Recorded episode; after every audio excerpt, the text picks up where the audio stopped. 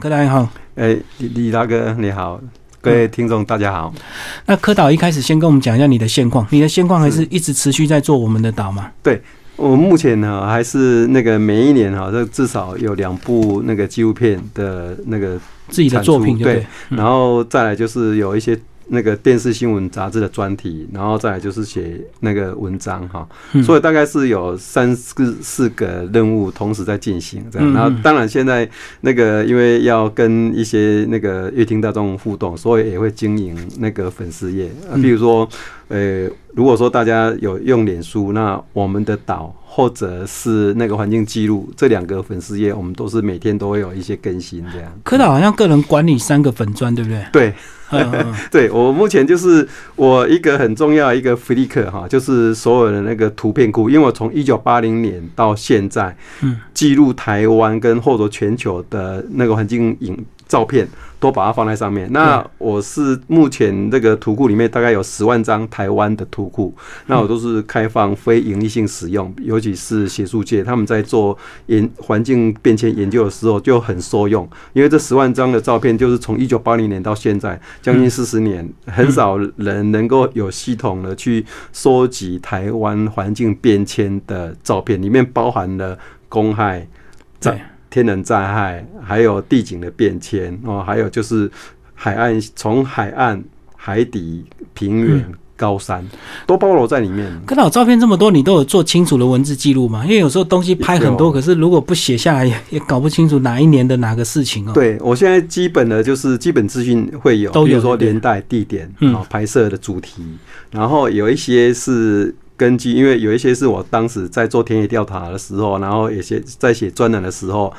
那个使用的，所以说有一些照片是有搭配文章的。嗯嗯，所以就是开放大家公益使用，就对。对对对对对，如果说非盈利性使用的话，就都是相当方便，而且那个目前学术界或研究单位他们真的是很喜欢引用。哇，十万张累积下来就看得出环境的变迁。那一开始刚开始在拍的时候，可能那时候科导还不晓得带。三十年后的今天意义这么重大，对，因为其实那时候一刚开始拍，只是说啊，先把它记录下来。因为那时候在拍，尤其是自然景观的时候，就一直一直在改变或消失。那那时候心里想说，如果不赶快拍下来，它就不见了。这样，那当时只是纯粹是想要把它记录下来，做纪念。对，嗯，没有记录。嗯，但但是后来呢，因为哎，经过那个十年、二十年以后，哎。它的另外一个价值就是比对，对，价值性就出来。对对，像我现在很多的那个，因为我我在做环境田野调查的时候，都会设我的所谓的记录区。嗯，那所以那个只要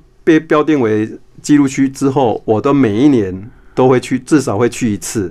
所以我像变化，对，像我这本书里面的前面呢，就有一个那个。记录地图，记录地图，我只是先暂时列了一百个点。对，那一百个点呢，这些就是那个那个主要的那个说明在书里面嘛。但其实呢不止，因为我至至少算了，我台台湾记长期记录的点大概超过五百个点，然后就一直在记录，就每年都要跑一遍。对对对对对。几乎是有一些还更密集，因为它变化很快，可能是半年就一次。嗯嗯，嘿，对，所以说有很多的点都是一直在跑，就是说每一次，像像我昨天才又从彰化回来，对，我我也是在跑嘉义，然后云林、彰化三个县，然后就是用两天很快的时间就把它跑一遍。呃，柯导其实这本书也记录你三十年，一直包括这个一开始。进入这一行的整个心路历程，对不对？对，在应该应该说，我最早在记录是在一九八零年，嗯，但是开始书写那个专栏的时候是在一九九零年代，对，所以说等于是开始在写专栏之前已经有十年的累积，然后再从一九九零年一直到现在，所以这一本书里面几乎就包含了我做田野调查。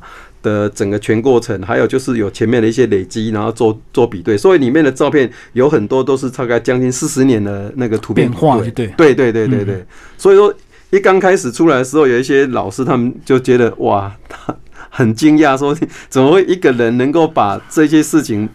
就一个人把它做完？那那个他们是相当佩服。对，其实做到一个规模就需要团队，对不对？可是非常还是一单人作业，这样一直到今天。后来到了一九九八公共电视正式开台嘛，然后那时候他们就邀请我去，那我就想说，哎，那真的是就像你说，很需要那个阶第二个阶段要一个团队来做。所以说因为早期我是在平面媒体嘛哈，然后就是你拍照写写专栏，一个人还应付得来。但是如果说到了电子媒体的时候，就是要一个团队。对对对对，因为摄影、剪接、导演都是独立的，就对。对对，而且因为我们是变成是开了一个新闻杂志，就是每个礼拜至少一个小时，嗯，所以那个的供稿量就压力就很大。所以我们现在大概就是有六组人。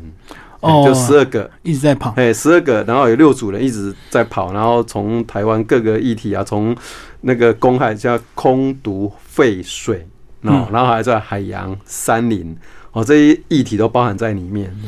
可是，一九八零那时候台湾才刚经济发展，那时候我们才开始敲锣打鼓，很欢欣的接受这个进步、石化一些 工厂。然后那时候怎么科导会想到到今天你做的事情变这么有意义？哦，对，其实他哈。诶，如果从台台湾的产业发展脉络来看呢，大概是一九六零年代就开始从农业要转型到工业，嗯，然后慢慢就要产业转转型跟升级，所以呢，到了一九八零年那时候，其实呢，已经前面的二十年已经有一些，因为我们早期急于要发展工业，所以对于环境的影响呢就会比较轻忽，对，而且法规也不会很健全。宽松对，所以到一九八零年那时候的公害已经慢慢慢慢浮现了。嗯，所以那时候我除了一部分在记录自然山川美色之外，那也会注意到公害的问题。所以一九九零年代的时候，我才毅然决然说：哇，那环境问题没有。好好去写去拍，那真的是会我们未来会遭受很大的冲击，所以才从一九九零年代就开始专注在有关于环境冲击的这个部分。嗯，所以说那个是有一个前置期。那你刚才讲是说，哎，早期我们都想要诶尽量发展工业啦，然后快速发展，对，然后经济发展，那很很少人会把环境的问题放在。前面，然后，但是呢，我觉得我从我的角度来看，如果说当我们过度那个发展工业，然后，但是呢，反而是压缩我们的环境的保护的时候，那最后受到影响的还是我们人。嗯，而且一个很重要的概念，如果说从现在那个二零一九年反推来看啊，我们前面的三四十年的发展轨迹，到目前其实我们发现，我们当初为了急于要发展经济，为了要赚钱，但是现在已经慢慢必须把我们曾经赚的钱吐回来，去修环境。嗯，所以我们当初的经济发展呢，有一大部分的成本是没有被计算在里面的。我们所谓的外部成本，像一个工厂的生产，然后它会产生那个空气污染、水污染或废弃物的污染，但是呢，这一些污染物呢，直接就由整个环境来承担，一般大家这样来承担，它并没有被纳入这个工厂的生产成本里里面，那这样是不合理的。但是我们到现在回过头来看，发现这些成本是由大部分的人来承担。那由工厂它生产过程里面只算它直接的付出成本，它赚了钱以后，它并没有回馈到整个。那个那个全社会，所以我们现在在做的这个议题呢，就会想说好，我们希望呢每一家企业它能够负起那个企业社会责任，把以前的外部成本把它重新纳纳进去自己的生产的成本计算里面，所以现在才会有很多的要求说好，那我们要有零废弃，我们的一些高耗能的产业应该要用绿色能源。现在已经慢慢慢也有一些一些调整，而且现在的那个思维已经跟以以前的很大不一样。我们以前容许说啊，那个或者说会还会包容说啊，你因为你开发一个工业区，你可能对环境造成冲击，但是你会带来就业机会。对。但是呢，我们现在发现说，你这一些是你的直直接成本，但是整个社会付出的成本完全都没有被纳进去。所以说，我们现在应该要做很多的调整。所以我在我们我在书写的过书写跟记录的过程里面，也分了三大的那个那个不同时期。譬如说，在一九九零年代的前后，主要是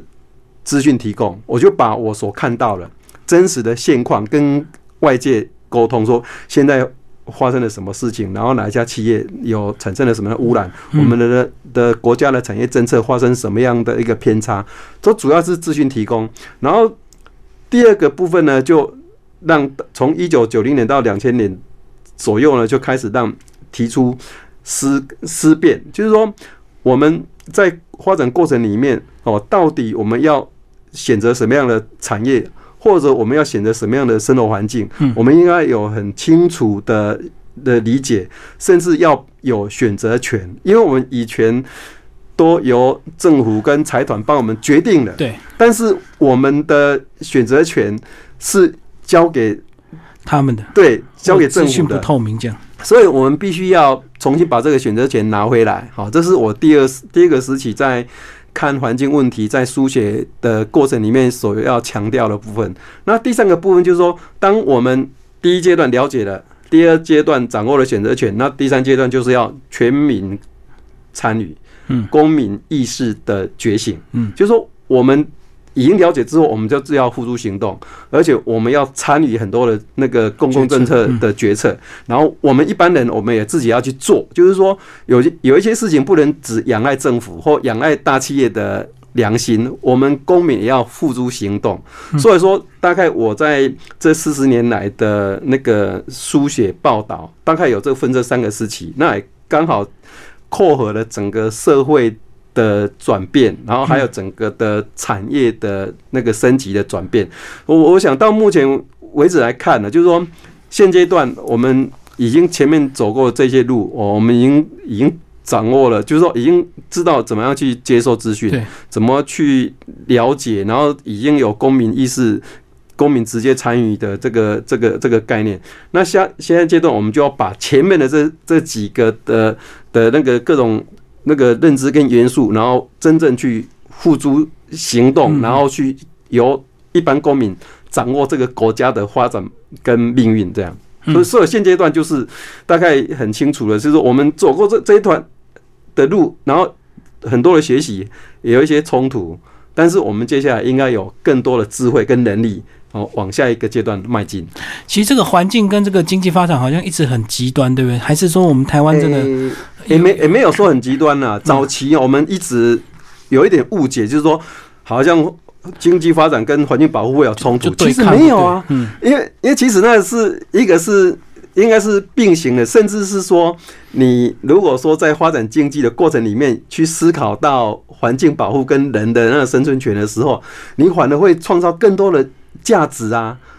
我我用用一个很很一般庶民可以理解的的的概念来讲，譬如说，我们现在买房子很喜欢买那个海岸第一排，河河河景的第一排，嗯，那代表意思嘛？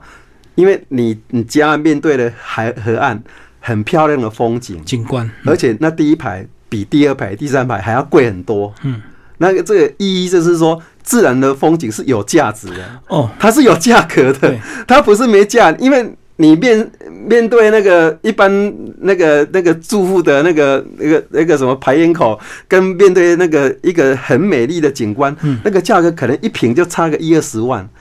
那所以说，你知道说，那自然环环境或是一个单纯的风景，它的价格是可以被量化的。嗯，所以所以我们说。为什么会保护环境，然后它没有办法产生经济效益呢？这是错误的概念，或者说我们现在只要假日，我们大家都想要开着车，然后甚至塞车，然后去一个自然的河边、海边，甚至一个森林里面去享受一天或有几个假日的那个那个休闲。那那这个过程里面产生了多少的消费跟？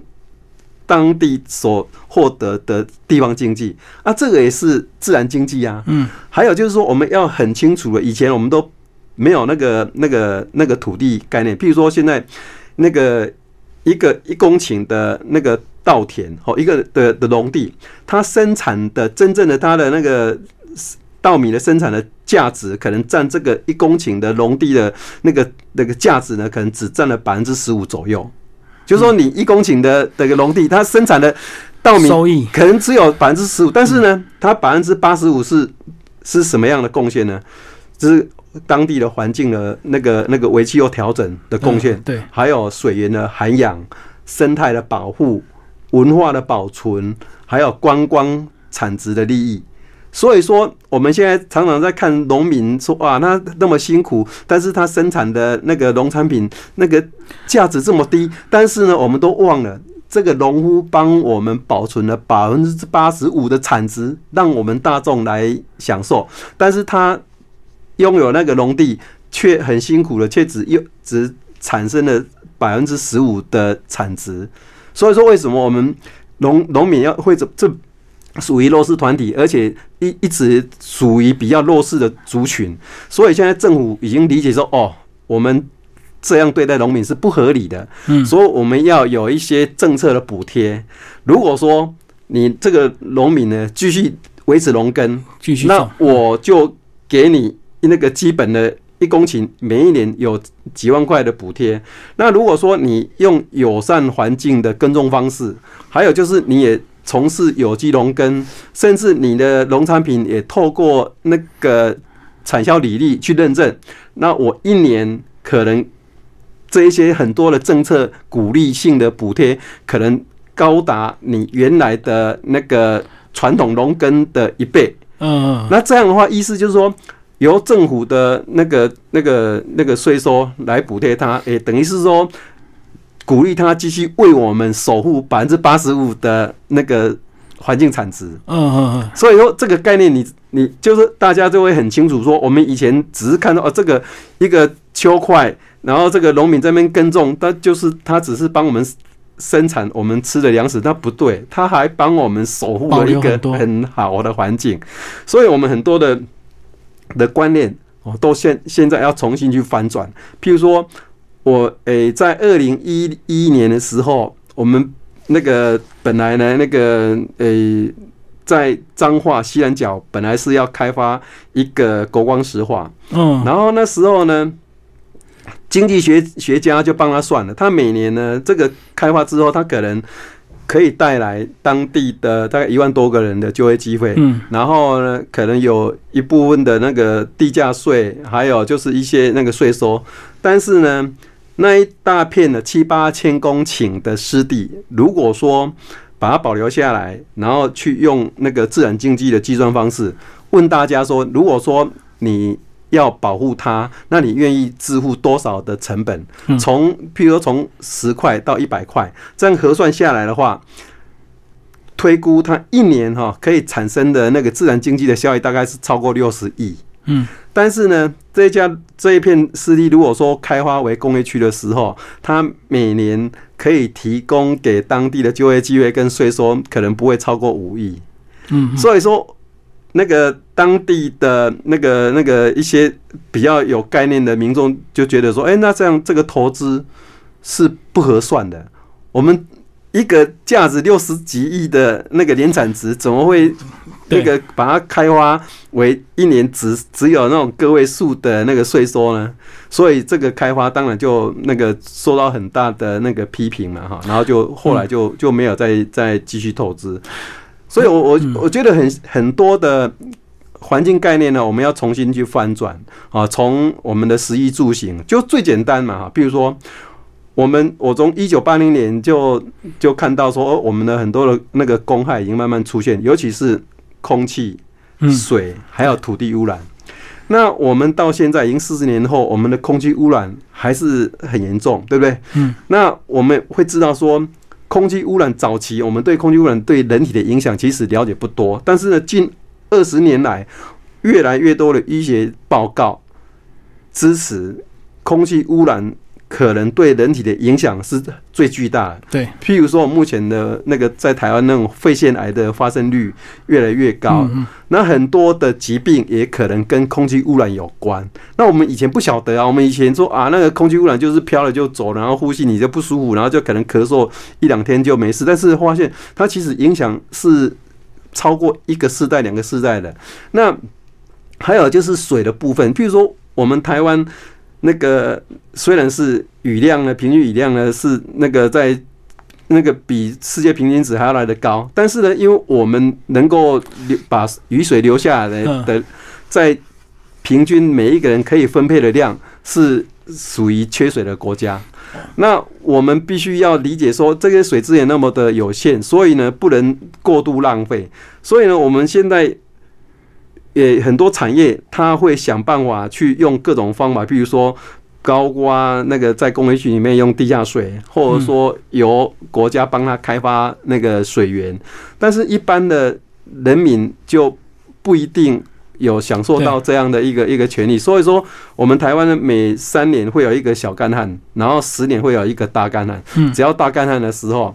首先呢就会有所谓的限水跟抢水的轰破。对，这几年这样的那个问题都出现，就像前三年那个有农民跟科学园区在抢水，嗯，对不对？然后再来就就是土地土地污染嘛，就因为很多的。的工厂啊，哈，它在生产的时候，它会产生那个工业废水。那工业废水的时候，国家当然是有管制标准，然后这些厂商就就会觉得说，我只要符合国家的管制标准去排放就好了，然后我就没有违法，而且就我的责任就已经尽了嘛，哈。但是呢，我们在国家为了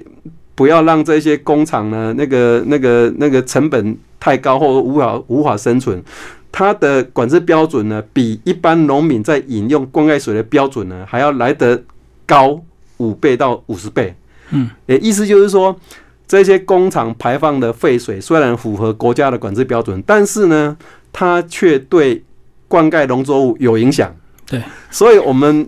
每一年在那个农粮署在进行那个。第一期的那个稻谷收割的时候，都会去做那个稻谷的重金属的那个检测，就会在几个，譬如说桃园、台中、彰化，哎，就会发现有一些那个超过管制标准啊，意思就是说，这个稻田呢是灌溉的这一些受到污染的的的的水灌溉那个工厂的废水，但是工厂排出来是符合管制标准的，但是呢，进入田区，因为它会有累积。嗯，所以说它久了以后，它就会产生那个超超标的问题。那这一些农民呢，就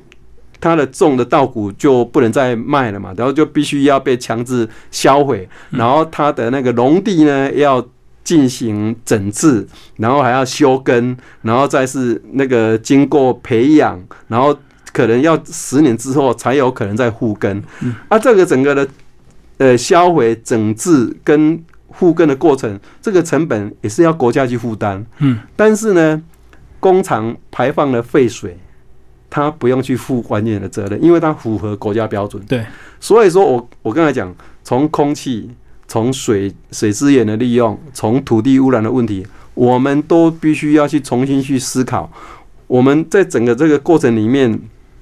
我们应该要求了那个要负责的的的企业。或者说政府要拟定的那个法规，好，他应该要去修正。然后我们一般的民众，哈，我们到底要怎么样去守护这个环境，然后不要让有害的这些空气啊、水啊或土壤生产出来污染土壤生产出来的粮食进入整个消费市场，这些都是我们一般民民众要共同去面对的。可是柯导，你追了环境变迁三十年，这个法令是不是永远都是很落后、很慢的，对不对？他。有一些哈，它一直在，当然从以前到现在，我们看到它是其实一直在修正了哈。然后有一些设计是好的，但是呢，在执行的过程里面呢，会有遇到困难，甚至呢，因为公权力呢，因为没有办法有效执行，所以有有一些法规会变成只是图具那个那个法文，但是没有办法落实。所以我们看到说，有一些概念是好的，嗯，而且呢。我们我你你如果要问我说好，那我在观察台湾这四十年来，我们的环境是不是没有改善太多？我觉得哈，它有分两个层次，一个是观念，就是说我们早期对于环境保护，或者说我刚才讲了很多的污染，其实了解并没有很在意。但是呢，我们现在已经通常已经已经接受到说，我们应该要更更强的那个环环环保法规。再来就是。整体的，大家以前呢都会想要发展经济，然后呢，好那个环境呢就好，那你就稍微弱势一点。但是现在我们已经很清楚了，当环境跟经济这个发展过程里面，如果环境会受到影响的时候，环境应该优先，这个已经成为普世价值。所以说我刚才讲了两个两个情况，就是一个是实际上的那个那个诶保护的那个环境保护的行动，我们已经有往上提升。那我们的普世价值也把环境优先哈那个放在最上位，所以这个是有进步的。但是呢，我们实际的执行面的部分，对，就是会比观念还要来得慢一点。嗯，所以我想这个要怎么解决这个困境，就是要我刚才讲，要回到全民的共同参与，然后直接参直接监督，然后更强的那个公民意识。然后才能够扭转刚才讲了这二三十年来的一些问题。对，因为我们看到很多呃我们的老一些相关报道，每个礼拜都有非常精彩的单元，这样一直在播出。可是好像很多问题一凸显之后，回头来讲就是变成公部门他们在执行力上或者是在法条上太宽松，造成这个业者他有机可乘，对不对？对，因为政府他是扮演的发动者的角色了，我们诶诶没有办法说我。把所有问题都归结，要那个政府帮我们解决。我我想，我们已经历经了三次政党轮替啊，我们已经清楚啊，政府很多的事情他没有办法去做，必须要整个从政府，然后企业界，然后民众，哈，这个三个大环节都要共同去做才有可能。但是呢，他政府扮演的火车头的角色啊，他应该要有修很好的法规，然后要很。坚强的公权力的执执行力，然后才会让企业去遵守，然后民间诶才有办法去去实际去监督，嗯，政府跟企业都做好。所以说我我想这个是环环相扣啦。所以我我觉得，当然政府他要那个好坏承担嘛，对，他他必须要要要承担所有的那种那个那个各种的那个指责哈。但是我们民间。也要自己要要要要努力这样。嗯嗯。可是柯导，你这样子一直做，其实你也面到面临到很多困难，对不对？包括一些公部门的对你的 对啊不舒服，或者是跟厂商的利益的一些冲突。一定呀，一定啊。像我我我早期就开始做那个环境资讯提供，那当然一个很重要就是监督跟批判嘛。对。所以当然有一些那个那个公部门，他他不会很欢迎我。譬如说我以前在写那个。国家公园的问题的时候，那个国家公园的那个管理处处长还会跟他的那个国家公园警察队说：“我只要出现在哪个区域，都要给他回报，这样就是知道说监控到底我看了什么东西啊，会先挖出什么？对对对对对对。那但是我们我我是一个田野调查工作者，因为我我在写任何的东西，我一定要去拍到，然后要去实际上去去印证，去所以说他。有时候写出来的东西，他们那个公部门呢，他几乎是一翻两瞪眼。对对对，写出来就害到他们。对对，他就觉得说那些事情怎么可能会被被挖出来的？嗯。但是我觉得我不是故意要去，有点像是那个我们那个什么那个长吧，是说我希望是进步的，因为我们。从那个一九八四年成立国家公园之后，我就很期待说，我们这个国家公园能够扮演很好的环境保护、环境教育跟很多的那个史料的收集，它应该扮演很好的这样的功能。那如果说有一些的比较偏废的的方向，那我会希望能够让它有警觉。如果说我我有点像扮演那有点像是防腐剂了，就是说，哎，你那个那个有出现问题了，那我希望能够不要让它又继续那个朝不好的方向走下去。嗯，那企业也是一样啊，企业我们也经常在在报道或者说调查一些企业那个产生的一些问题，但是呢，企业它当然也会想办法去围堵嘛，譬如说用它各种可有可以应用的关系、各种手压力。对，然后不要让我们持续报道。最简单的这样两两手策略，一个是钱，一个是那个法律诉讼。很多的大企业，它通常就是摆在你的前面，就是你如果说，比如说你是商业媒体，它就是可以用广告来控制你。嗯嗯。那如果说你是那个那个属于公共媒体，它有高层的认识的人脉。它由高层来影响你，这样。嗯。那如果说这两个都没有办法影响的时候，他后面有一整排的律师等待你，要对你进行各种的诉讼。所以说，在写环境的话，你就会面临这两三股的干扰，不是用钱扎你，用关系去围堵你，要不然就是用那个法律诉讼的方式，要要等你这样。所以我们在这个领域里面，在这么久，那个这些事情大大小小都有。但是呢，我觉得。最让我痛恨的啊，就是说有一些有一些这些企业啊，他我刚才讲那几那三种方式都没有办法的时候，他用黑道。对对对对对对。然后我觉得最痛恨的是说，为什么痛恨？在说他用黑道的方式，有时候是直接对我们报道者，就对我们记者；但是呢，有时候是对我们的受访者。那对我们直接冲着我们来，我说好没。我们在明处嘛，因为我每天在报道，每天在跑，很容易被对说没关系。但是呢，很很糟糕的是，对我们的说谎者，我有三个案例，我的受访者，然后他第一次那个那个接受我们访问的时候，因为我们会会把它播出网页电视嘛，还有就是我们文章会写嘛，然后第一次的时候他就会被警告，然后被警告的时候就会跟我们说，哎，我们被恐吓了，好，我们就去再继续关心，然后就怎么怎么。可以这样，我们就继续报道，再追，再追。然后报道时候，那个被那个那个被被报道的那个更不爽啊，然后就用暴力那个对我们的那个受访者，受访者有一个被打到肋骨断掉，嗯然后那个脑震荡，然后住院。然后有一个是在苗栗有一个他家先玻璃被敲了，嗯被砸了，然后再来是人生也也住院了。那我我痛恨就是说。那政府在哪里？嗯，难道台湾没有法治吗？怎么可以公然让这一些违法者，然后不受监督，然后再去用人身暴力攻击这一些有环境受难的这个受难者？我觉得这个就是一个很糟糕的事情。但是呢，我们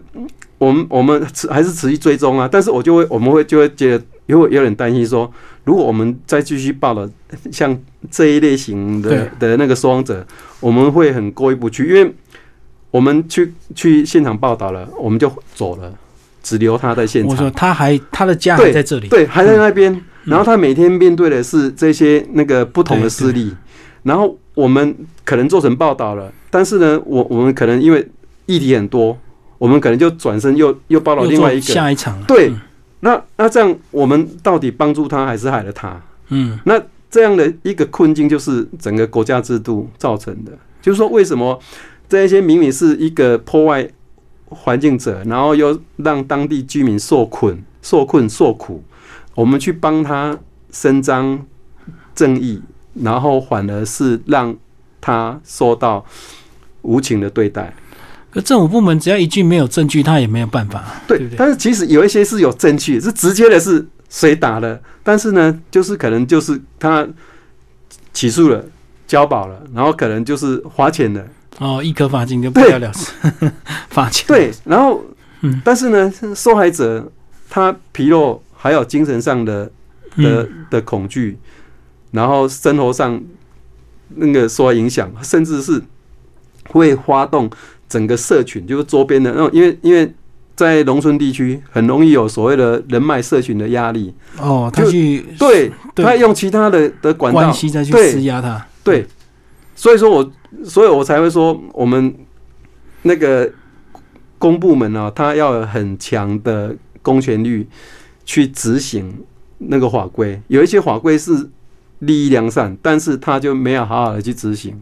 所以我们现在这么多年了有。很多很多这样的这个案例啊，甚至有一些大企业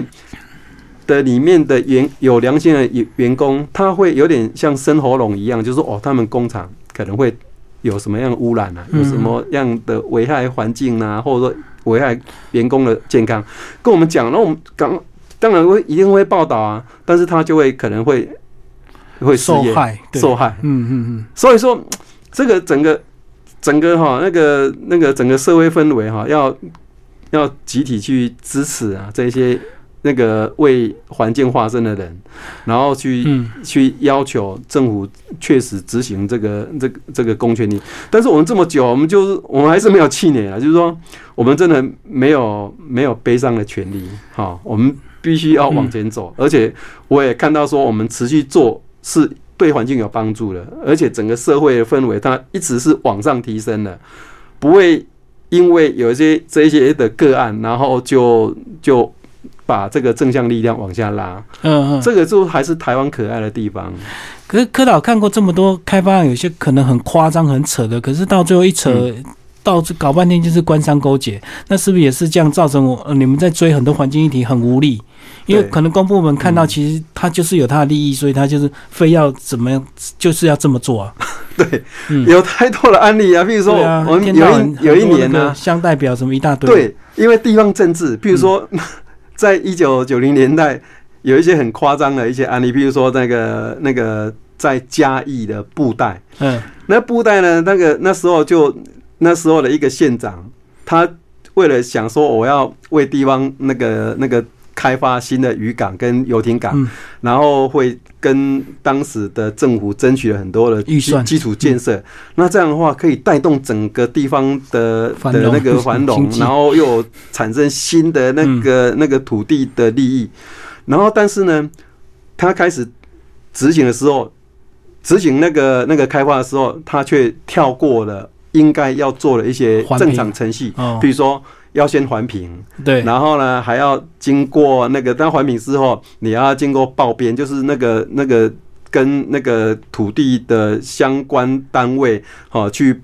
报报备审核，对，然后你才能够去开发。然后开发完之后，你还要经过通盘的检讨，你才能够拿到你开发的那个使用执照。结果他跳过这些程序，直接就钱就扎下去就开发了。就开工了。结果开工以后呢，因为他没有经过刚才讲了，没有经过环评，没有经过报编，结果呢，那些公共设施就拿不到使用执照，嗯就变成蚊子港。所以说，一个渔港花了四亿多，然后一个游艇港花了三亿多，然后整个全部的开发花了几十亿，然后变成是一个没有办法正常使用的蚊子港，而且一延宕就是好几年。嗯，然后呢，它填海造陆那个产生的新生地也卖了，然后也去盖了那个住宅，然后民民间也去买了那个那个房子的，哦，透天错了。结果呢，那因为当初的工程，因为它是填海造陆，所以它很快就会产生地层下陷，哦，而且很多，然后下雨就会积水，甚至淹水。嗯，你看这个问题很多，但是呢，你刚才讲说我我没有办法用一个一件事情说官商勾结这四个字简单把它带过，它有很很大的一个结构性，对，从可能从中央地方政府到更基层的一些一些最低层的那个基基层的民众，都好像是共患结构，然后然后去做，但是最后国家还要花更多的钱去做善后，因为嗯它问题很多。对，必须要在编第二期、第三期的经费去修复它，然后才能够用。所以整个的国家在开在这进行开发过程里面，就它缺乏了之前的政策评估，说这个地方到底适不适合做这样的开发。嗯，然后要开发的时候，你这个计划完不完善？那你计划出来，你有没有经过很好的环境影响评估？那评估过程在开发过程里面有没有好好的监督？你要做到好的一些工程规范，然后最后才给他使用执照。所以这整个过程其实设计是有一套好的设计，但是他没有去执行。嗯，那这只是其中一个例子，太多了。因为我们在前台看，好多好多都是几馆亿几亿的嗯投入，然后最后报废，甚至有一些是还没有完工，它就已经坏了。嗯，那钱怎么办呢？他们想办法要让他有一个结案，然后呢还要再花钱再把它修复，然后有一个结案的过程。好，完工了，好，但是不能用。嗯，我们很多钱都这样浪费掉了。嘿，那我们看到，所以我们我们在做环境记录的时候，就是把这些记录下来，然后我们在做写专栏、做专题的时候，就赶快把这些现象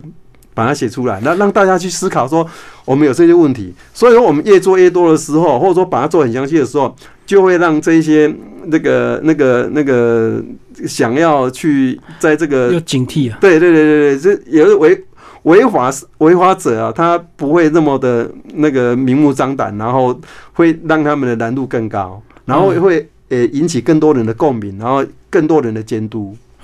柯导柯导，你都没有做到有点灰心啊，因为毕竟其实冰山一角，就是你能够关注挖到的东西很有限，因为每天都有工程一直在进行，是没有错。大大小小一直在发生是没有错，对啊。但是我我觉得真的是没有没有全力灰心啊，因为你不做哈，就会可能会更严重。那你做就有机会。那我们确实是一直做的时候，会有更多人有感，然后就会一起做参与。嗯，那这样就是一个正向力量啊！像我们在做专题或纪录片的时候，有一些老师看到，然后就会把它当做是教材，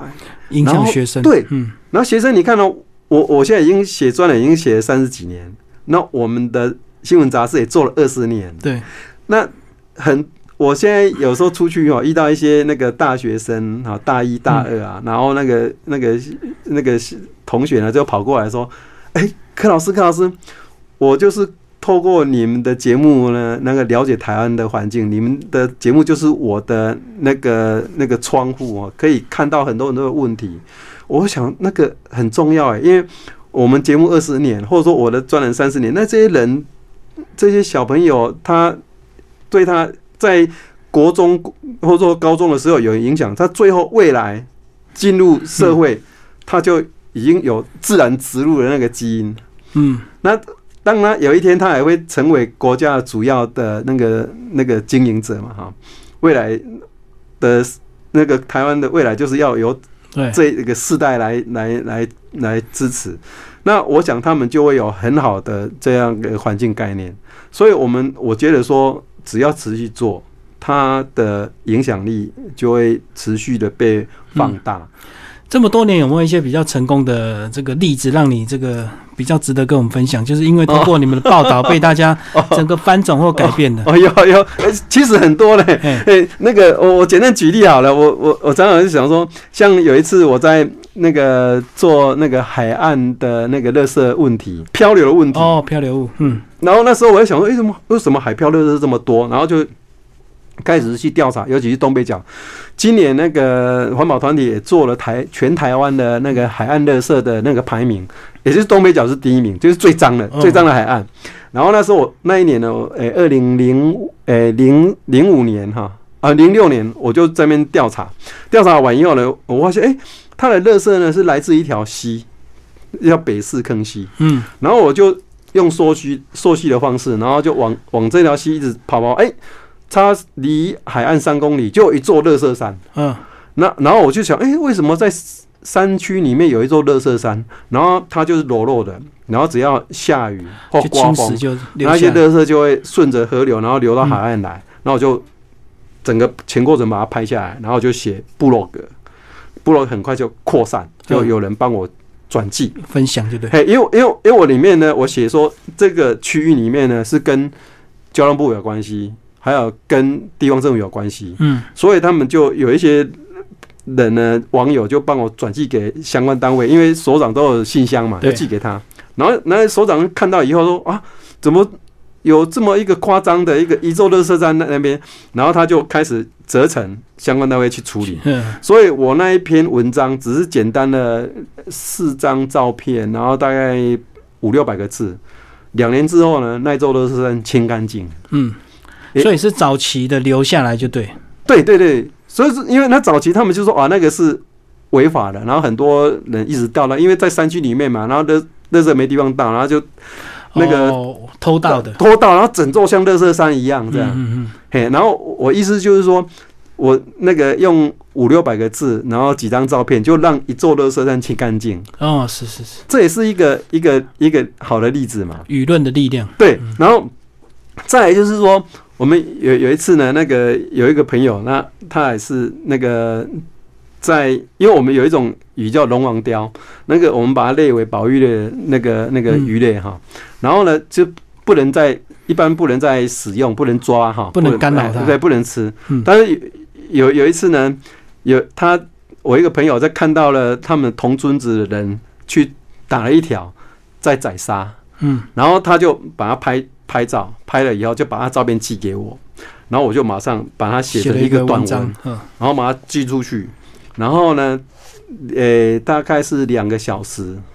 就迅速的扩散整个全台湾，嗯，然后就开始去追这个人，哈，他在在哪里？前前几年的新闻，对对对对对，哦，他穿那个 Nike 的，对对对对对对，这件拖鞋，后来对，嗯，然后意思说他三个小时就找到了的那个嫌疑犯，嗯，然后呢，隔天就移送。那个台东那个地检署。哦，他本来还说是几年前的照片，对对对，因为他鞋子漏对对对对，那些也我意思就是说，我们有时候简单的一张照片，然后呢几简单的几个字，就可以让这件事情呢成为一个教育的一一个典范。就是说，你看以前我们在讲这种鱼的保育，大家其实知道的人很少。对，然后。那一件事情之后，哎，快速的扩散，大家哦知道这种鱼呢是属于保育类的那个那个鱼鱼类，我们不能再吃的。哦，这就我这个也是一个一个好的一个案例嘛哈。然后还有就是说，现在呢还在还在持续在争议当中的，像桃园早教哈。哦，那个对开发案，一九八一九九八年的时候，我那时候就报道了。然后呢，二零零一年当地要开工业区的时候，我也做报道了。然后结果呢，我去问了那个当地的乡长，还有开发单位的董事长，然后都没有人知道说那边有很重要的早教。嗯，柴山山对，柴山多杯孔山五。然后呢，我报道完之后，当地的那个文史工作者，嗯，才开始说哦，原来他们自己家乡有这么重要的的这个地景。潘正中啊。对，除了潘正中，还有当地的那个社区这样，那所所以说他们就开始去做那个呃那个呃环境教教育，然后去推广，然后呢，二零零六年才要求说啊，那个应该要设一个县县级的保护区，嗯，然后从二零零六年开始，就要有更多人去关注它。呃，我意思就是说，我们在做一个报道的时候，我们可能当下觉得说它。很重要，必须被人家看到。但是呢，它可能要往后推了好几年之后才发酵，对，才发酵。嗯，你看到现在有全台湾人都知道说，我们台湾有一个很重要的那个早教地址地形，我们应该要把它保留下来，成为一个自然的地质公园。然后，然后如果说没有前面的那些报道累积，很多人可能还。不认识它，所以有很多的那个环境的保育呢，它是要有一个过程的啊，有不是一下子就可能就成功了，哎，有一些也可能不会成功。哦，那我觉得说这也是一个让资讯提供，然后让大家能够去认识它。纵然未来哈，如果假设说，因为目前还在争议当中嘛，如果说假设真的是没有保保留下来。但是它会留在我们这一代人跟下一代的年轻世代，他会很清楚我们曾经有过一个这么很重要的地质生态。那如果说未来哈，还有类似的一个开发案，我们要更更更细致的去看待。不过虽然这个呃，就算有一天可能它无法挡下，可能也至少它的规模也缩减了嘛。对，也也对，不像以前全面开发嘛。对对对对对对对对，某种某种对某种角度来看，也算有一点点成果啊，并不是全盘皆输啦。对对，因为被大家的关注。对对对对，因为他那个开发单位，他也受到外界的那个压力嘛。然后好，那那我就。缩小，而且我在开发过程里面，我要更细致的去对待这一块。早教这样，可是我觉得一切就来自于这个人心的复杂。像柯导，你会觉得说我们做为了后代子孙，可是有些人他可能想法，现在的乐色后代子孙自己去解决，对不对？他就是要眼前的这个利益啊。嗯，对我我我想这这也都是要透过那个观念的沟通啊，就是说有有一些人他觉得说，哎，我我这一代可能影响不到我，而且我。他比较是看眼前的的利益，那那这些东西我们就是要唤起其他周边的人的的自觉，就是说，他其实我们现在已经无法分彼此。我们用中部的那个六星工业区来看好了，他当年呢，一九八七年，他本来是要在宜兰的立泽工业区开发的，但是当时的陈定南县长跟当地的那个县民哈，就是极力反对。嗯，那但是呢，隔年呢，那个云林呢，当时的那个县长呢，跟那个地方的那个那个乡镇长呢，却极力的那个欢迎他去设厂。那你你可以可想而知，在一九九零年代那时候，两个县做了不同的选择。嗯，然后他宜兰县他是想说，他应该这个以地形来看，它最适合发展无烟囱的产业，就是那个那个观光产业，还有就是优质的农业区嘛。嗯，他们觉得说，如果说你开发了工业的话，对以当地环境的造带。带来很大的影响，这个就是一个价值的翻转。嗯，他他们选择无无烟囱的产业，然后拒绝的高污染性的工业，但是呢，云林呢却欢迎了这个高污染性的工业进驻，因为他们认为说，在海岸地带唯有工业才能够让当地人有就业机会，然后他们才有可能从农渔民。翻身为那个工厂的工人，但是呢，经过一九九零年代，然后他们一九九八正式试营运，一直到现在二十年的检验，这一些那个对错已经很明显，很明显了。嗯，现在宜兰呢是台湾很夯的那个假日的休闲地的圣地。有时候假日啊，民宿是一票难求啊。对对对。然后呢，整个雪穗是大赛车啊。但是云林呢，它工业区周边十公里范围内，那个公共卫生的专家他们评估说，在这个范围里面呢，它的离癌率风险是比其他地方还来得高的。对对对。而且它这个工业区设在那边，并没有为很许多农渔民带来翻身的机会，甚至影响到他们的农渔产品。对，所以说，到底二十年前或三十年前，当时的政治人物跟那时候的整个社会的基层的人士所做的选择，决定了往后二十年、五十年大家的生活命运。对，柯导也有做这个相关的这个纪录片嘛？那时候台塑还打包票说他们绝对不会有污染。是，所以说，那我做了，不管写了文章或做了纪录片，刚好也拿来提醒企业，就是说，你一个企业要负你的企业社会责任，你所当初所讲的、所做的承诺，应该要兑现。嗯，那我们在评定一个企业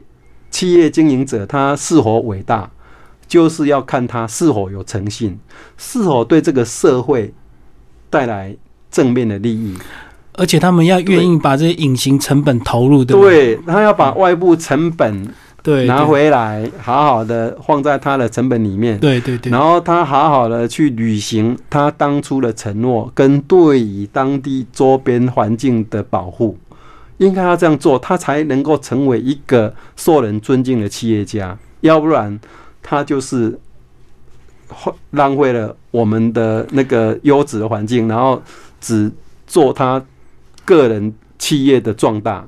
嗯，那我觉得这个没有办法受到大家的尊重。嗯，对，我们过去看过太多的例子哦，包括你你的作品有讲到什么，当初的杜拜也是这样子嘛，是在台中要被对对被赶走，对，嗯，对，后来因为有很多的大型的污染，那个因为在他在其他的国家。已经有失败的例子。那台湾当然是一九七零年代呢就被设定为是世界工厂哈。嗯，一开始。然后对，然后一九九零年才开始又又台湾就有一些开始那个陆续外那个那个外移哈，才会才慢慢慢慢做产业转型哈。所以说我们曾经有过遭受过不同国家来我们这边设的一些高污染的一些苦难，所以我们也不应该再把我们被。当做世界工厂的这个污染地，然后把这个经验输出出去。所以，我们现在也在思考说，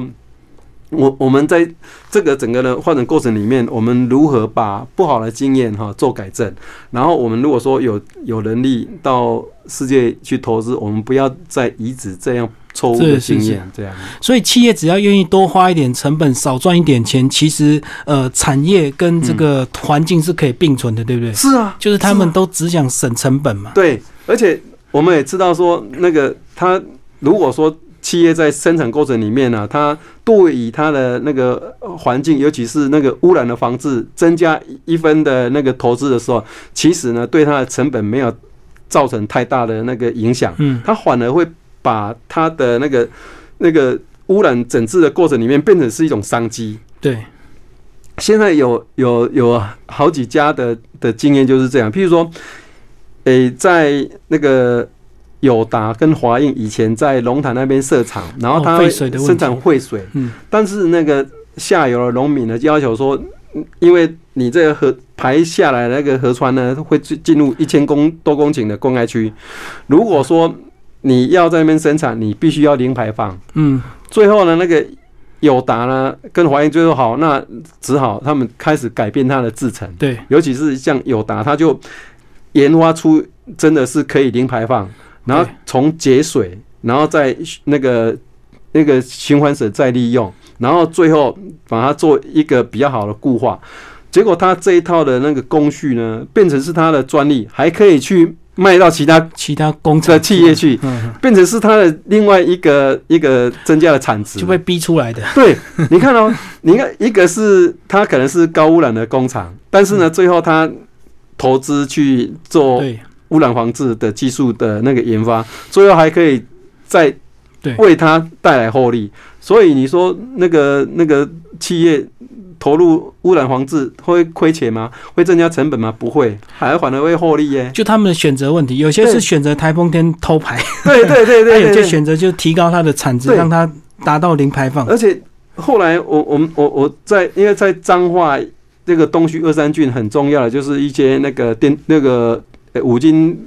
五五金的那个表面加工的那个工厂，就电电路厂。他们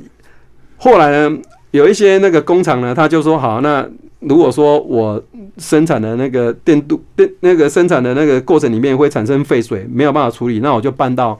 工业区的专用的那个专业专业区里面，然后呢纳管进入那个那个高阶的那个专业的处理机制。结果呢，他因为那个转移到过去以后呢，他因为履行了那个企业社会责任，嗯，然后说他能够接到很多的订单，然后呢，因为因为有一些那个厂商委托他做表面处理的时候，他也需要说有一个合格的厂商帮他生产，结果呢，他可能增加了那个它的成本，然后它的单价也要提高，但是有一些厂商还愿意，因为它这样比较安全，因为它在做所谓的它的整个全。产品的那个绿色标装的时候，它才不会有违规的问题。对对对，所以反而是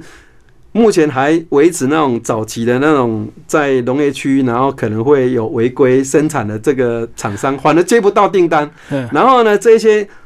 那个愿意投资的，然后到工业区专业专业区里面去设厂的这些工厂，反而比较容易接到高价的订单。所以我去访问那些老板说。对，要走这样的路才对，因为有一些工厂，那个有一些上游的那个订单呢，它就是需要这种安全的，然后合法的。如果说早期虽然说在农业区里面生产，然后它不用缴交工业区的偷排的，对对，一些规费，但是呢，整个来讲，它目前反而没有竞争力。嗯嗯嗯，所以说你说你好好去去做好你的环境的保护、污染的防治，并不会对你的。成本或经济带太大的影响啊！就你的客户看得到，他愿意用订单支持你。对对对对对对，现在就是因为太多，你像说像现在新刚发表的那个那个手机 iPhone，它就是很可以大家说哦，我现在多少是符合绿色标章。对对对，那因为它是被国际的保育组织那个那个监督嘛，说你如果不做，那我就帮你公布。嗯嗯嗯，啊，所以说他。在整个采购它所有的零组件的过程里面，我就是要要求你一定要，比比如说那个台积电，它生产晶片，它就必须要去用绿色能源啊，因为它的订那个订单的那个客户要求它要用绿色能源，所以它不得不买绿电。它虽然说现在平均可能比传统的那个电力还高，但是它还是要做，对，还是要用。啊，所以你说怎么会说用这些绿色能源没有市场、没有竞争力也不对？嗯。所以说，反正这是一个一个世界的那个那个保护地球的趋势啊，你就是要要去改变，是对。所以说，我想这这些那个以前呢，我们用很多的理由去去规避，或者说啊，去原谅自己那个污染环境，这个已经是没有办法解释得通的。最后，你科导你也去做了很多作品，也发了很多这个呃一些讯息，然后最后有出版了这本书，然后为台湾环境也带动了很多这个不一样的这个呃改变。然后你个人你自己有没有想过什么时候退休？就是当你下次出门的时候，你不要再带着相机到处去拍，这样 很单纯的去看而已。你有想过这个问题吗？有，有一直很想。因为比如说我我我在一九八零年在拍台湾的时候是拍美美风景，是，对啊对啊，我是从事创作这样。那我我当然是很希望说，呃，有一天我现在看到台湾都是都是可以让我创作的地方。嗯，那我我但是我想，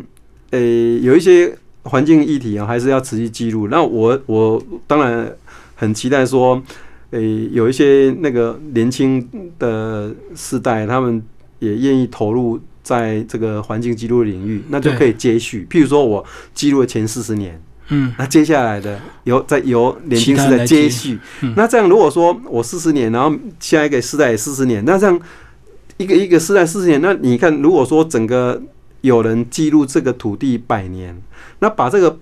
上百年的变迁记录下来，它是一个很重要的那个参考坐标，就是说，哎，我以前对这个环境啊做了哪些事情，然后到做了什么改变，然后我们怎么样去。去防止它的恶化，然后现在要做什么要改变，那这样就是我们的经验累积。对，那就用图像告诉大家的这个环境的历史。哦，我想这个是对于我们这个生长的土地是一个很正面的贡献了。嗯，所以我期待说，呃，有人可以接续这样的一个一个工作方式，然后我有一真的轻松一点，很轻松，可以看到美的，然后让我再重回到最。出的那个创作的那个历程。对啊，一开始我们去户外都是拍风景，结果科导去户外都是拍乐色、拍脏的东西。越脏的地方，你越要去钻，越要去挖掘问题，这样子。嗯，对，是因为那时候是是有点像是分工了，就是说啊，大家都，比如说那时候我在刚在跑新闻的时候，每天都是在立法院，然后跟着五院院长的行程，跟着总统的行程，那每天都是在都拍政治人物、高高层的人事的变动。但是呢，最基层的啊，来自于土地的、空气的，都没有人关心。哦，对，以前你跑商业媒体，对，而且以前记者很好，还有流水，常常被招待。对，哇，那大家都要巴结记者。那经常是，这就是进出五星级饭店嘛。对啊，然后嗯，就希望你们帮他写点好话。那个跟着大老板，那个一那个访谈一对一的，跟着大官出访，那个机会很多。对，哎，然后。但是我会会觉得说，那那样的现象跟我看到真实的民间的现象差太远。嗯嗯。所以那时候反而我我没有办法乐在那其中了，我反而会一直给自己警惕，而且越来越没有办法去沉静下来。我那种心心里面的激荡越来越越越清楚。冲击对对，因为说哇，这太两极了，太两极了。嗯嗯。我在在五星级饭店。吃自助餐，吃吃喝喝，跟在乡下看到那个很弱势者，他们每天的生活三餐的困顿，我那我觉得那那我没有办法。对你书里有讲，你说你很大的转折是在东石看到淹水三十几天，对，三十九天水退不掉。对，我看那个哦，他那个那个落差太大了。对，呃，然后那我我觉得说，那我我的生命要要再用在这样的一个。我我真的是没有办法忍受这样，嗯嗯，所以就会走出自己的路。对，嗯，那其实柯导再忙也是有进行自己的创作，对不对？对，你每年都有固定的纪录片推出，有，对，而且你几乎都在 YouTube 公开哦。对，对，我我觉得应该要要让更多人看到，对，然后能够能够。就是大家那尽量去使用这样。嗯，其实柯导也得过很多奖，但是我相信得奖不是你的目的，对不 对？是意外的。对，因为得奖它其实是对整个团队的鼓励啦。就是说，